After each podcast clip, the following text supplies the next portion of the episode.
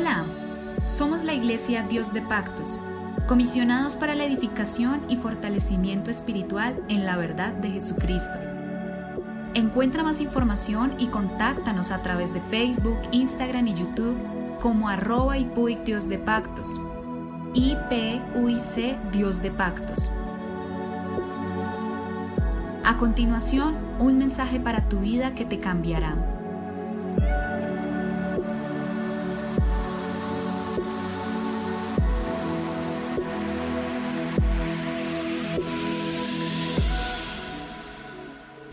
El Señor Jesucristo les bendiga.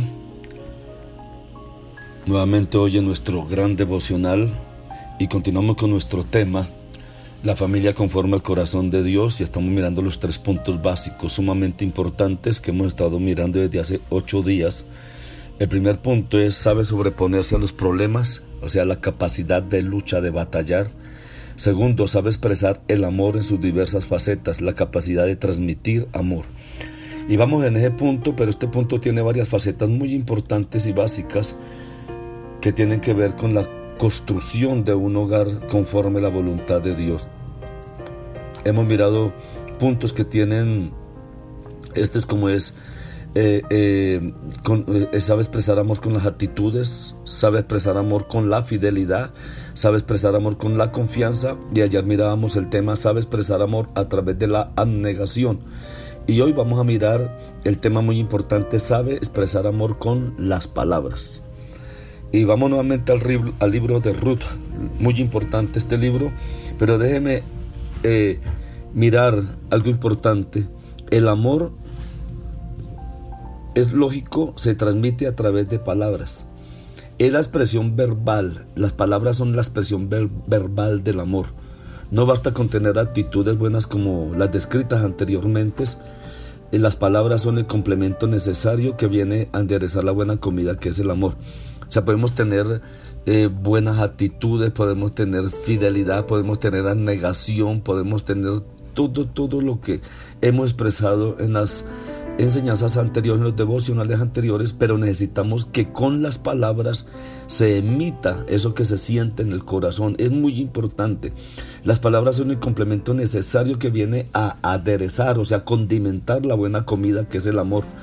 La palabra dicha a su tiempo, cuán buena es, dice la Biblia. Y nos recuerda el autor del libro de Proverbios que dice, eh, manzana de oro con figura de plata es la palabra dicha como conviene. Proverbios 25:11. Para mí uno de los rasgos más uh, más eh, edificantes del libro de Ruth es la riqueza de los diálogos entre sus personajes. Allí hay una riqueza de diálogos, de comentarios que fascinan observar la dinámica de la comunicación dentro de aquella familia. ¿Cuántas horas habrán pasado Noemí y Ruth hablando, escuchándose, consolándose la una a la otra o simplemente sufriendo juntas en silencio? Pero la comunicación aparece allí de forma constante y espontánea y eso sí que se necesita dentro de la familia. Ayer estábamos teniendo, o creo que tuvieron todos ustedes como hogares, la noche de lo que fue la mesa redonda, donde la comunicación tuvo que haber fluido de una manera espontánea, clara y con mucho respeto y bendición. Entonces, la comunicación aparece allí de forma constante, muy espontánea, y, y pienso yo cuán hermosa edificante, lesionadora la escena de Ruth cuando llega a la casa de Noemí después de explicar todo el día y le cuenta a su nuera con todo detalle sus vivencias del día, con la espontaneidad casi de una niña. Y en, en Ruth 2, 19 al 23 es muy bonito leer esto. Y le dijo su suegra, ¿dónde has espigado hoy? ¿Y dónde has trabajado?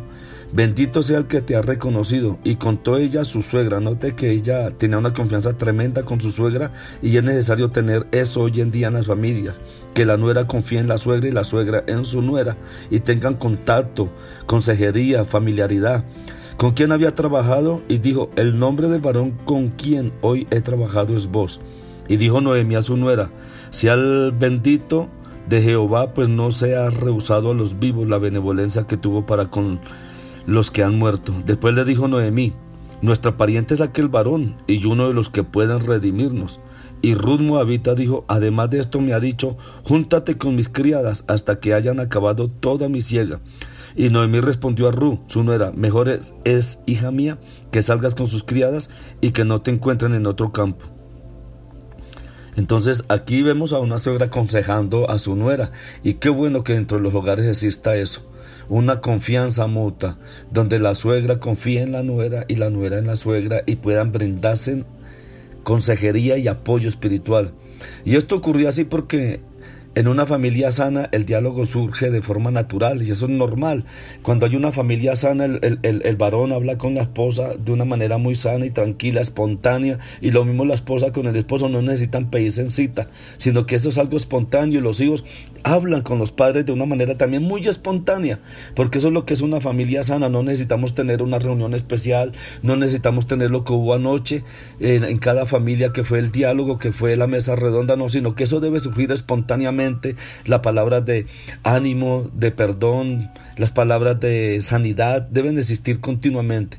La comunicación es expresión de salud en la familia y a su vez le añade más salud, porque cuando comunicamos añade más sanidad. Hablar, escuchar, dialogar constituye una de las formas más prácticas de amarnos unos a otros. Por desgracia, el fenómeno inverso también es cierto, la falta de comunicación expresa egoísmo y genera aislamiento y separación dentro de la familia. No es casualidad que una de las causas más frecuentes de ruptura matrimonial sea la falta de diálogo. También ocurre entre padres e hijos, una familia donde no se habla, donde nadie escucha, donde no hay pequeños espacios de tiempo para el compartir mutuo es como una planta que poco a poco se va secando. ¿Cuántas familias hoy son como plantas que languidecen, se mueren por falta de agua? El agua es vital para la planta y la comunicación es vital para el crecimiento de la familia. Eso es muy importante. Hay muchas quejas dentro de la familia, los hijos se quejan que los padres nunca se comunican, eh, la esposa se queja que el esposo es gruñón, que se encierra en su mundo, el esposo se queja que en la familia también nadie lo comprende. Para eso es importante el diálogo. ¿Por qué es tan importante la expresión verbal del amor? Eso es muy importante. La respuesta a esta pregunta nos lleva a un aspecto bien singular de la comunicación humana que no encontramos en los animales. Nosotros hablamos. Esto ciertamente los animales se comunican entre sí, sobre todo en ciertas especies. Por ejemplo, los delfines tienen una forma de comunicarse realmente sorprendentes. También los pájaros, vemos cierto tipo de código acústico o de lenguaje entre ellos. O usted los ve cuando van volando, ellos van cantando gritando, ellos están comunicando algunas cosas. Pero creo que no es la comunicación humana. ¿En qué se distingue la comunicación de un delfín o la de un ruiseñor de la comunicación de una esposa con su hijo o el esposo con la esposa o con su marido o todas dentro del hogar? La de la comunicación humana viene dada por la capacidad de escuchar. Debemos de aprender a escuchar. Los animales pueden oír, pero el ser humano es el único capaz de escuchar. El oír es un acto mecánico e involuntario. Escuchar, por el contrario, es un acto reflexivo que implica la voluntad, el deseo de hacerlo. Yo no puedo evitar oír, pero sí puedo evitar escuchar. Por ello, eh, eh, en la medida en que escuchamos a mi prójimo, esposa, hijos, esposo, le estoy expresando interés, dedicación en una palabra, eso es amor. Cuando usted se sienta a escuchar a su esposa, eso es amor. Cuando se sienta a escuchar a sus hijos, eso es amor. Siéntese, míreles a la cara, présteles interés. Esta es la capacidad de reflexión, de escuchar. Se, se escucha y se gana más. Hay personas que lo único que desean es ser escuchadas ser oídas, que alguien que le escuche, simplemente guardando silencio. Quisiera proponerle a cada uno de ustedes dos recomendaciones prácticas en forma de pequeños hábitos. Eh, y que poner en práctica esto puede enriquecer la comunicación familiar de manera sorprendente. Primero, en primer lugar, apague el televisor a la hora de comer. El sencillo acto de tener televisor apagado durante toda la comida provee un marco precioso e insustituible para el diálogo en familia. Eso es importante, quite todo entretenimiento, deje el teléfono celular en otro lugar que no sea en el comedor. El comedor no debe haber, en el comedor no debe haber ni televisores prendidos, ni libros, ni teléfonos, ni computadores. El comedor es un lugar para compartir un alimento y poder comunicarnos todos. Entonces, apague todo, quite todo lo que pueda interrumpir la comunicación de la familia. Segundo, ni los padres, ni los hijos, ni la esposa, nadie puede tener un celular allá porque eso interrumpe la comunicación. Segundo, la segunda recomendación es más para los padres, buscar pequeños fragmentos de tiempo para estar con los hijos. Lo llamaremos tiempos de dedicación familiar. Son momentos para estar con ellos, hablar, escucharles, averiguar sus necesidades, sus alegrías, sus penas, ponerse en su mundo. También saquen pequeños tiempos como pareja para estar juntos solos y poder hablar. ¿De qué van a hablar? Ah, no, no, no tenemos ningún tema, no. Los hijos están bien, no tenemos ningún tema, no. Pero ¿por qué no hablan de ustedes? ¿Cuánto se aman? ¿Cuánto se quieren? Saquen unos 10 minutos al día, unos 20 minutos, media horita al día y salgan a algún parque, a algún lugar para que hablen de ustedes. Entonces la misma sugerencia podemos aplicar a la relación entre todos dentro del hogar, familia e hijos con eh, esposa, con esposo, hijos con padres, padres con hijos. Estos pequeños oasis de dedicación mutua serán vitales para mantener viva la relación matrimonial. Y creo que eso es lo que Dios quiere, mantener viva la relación matrimonial y debemos de practicar todos estos pasos que le he dicho.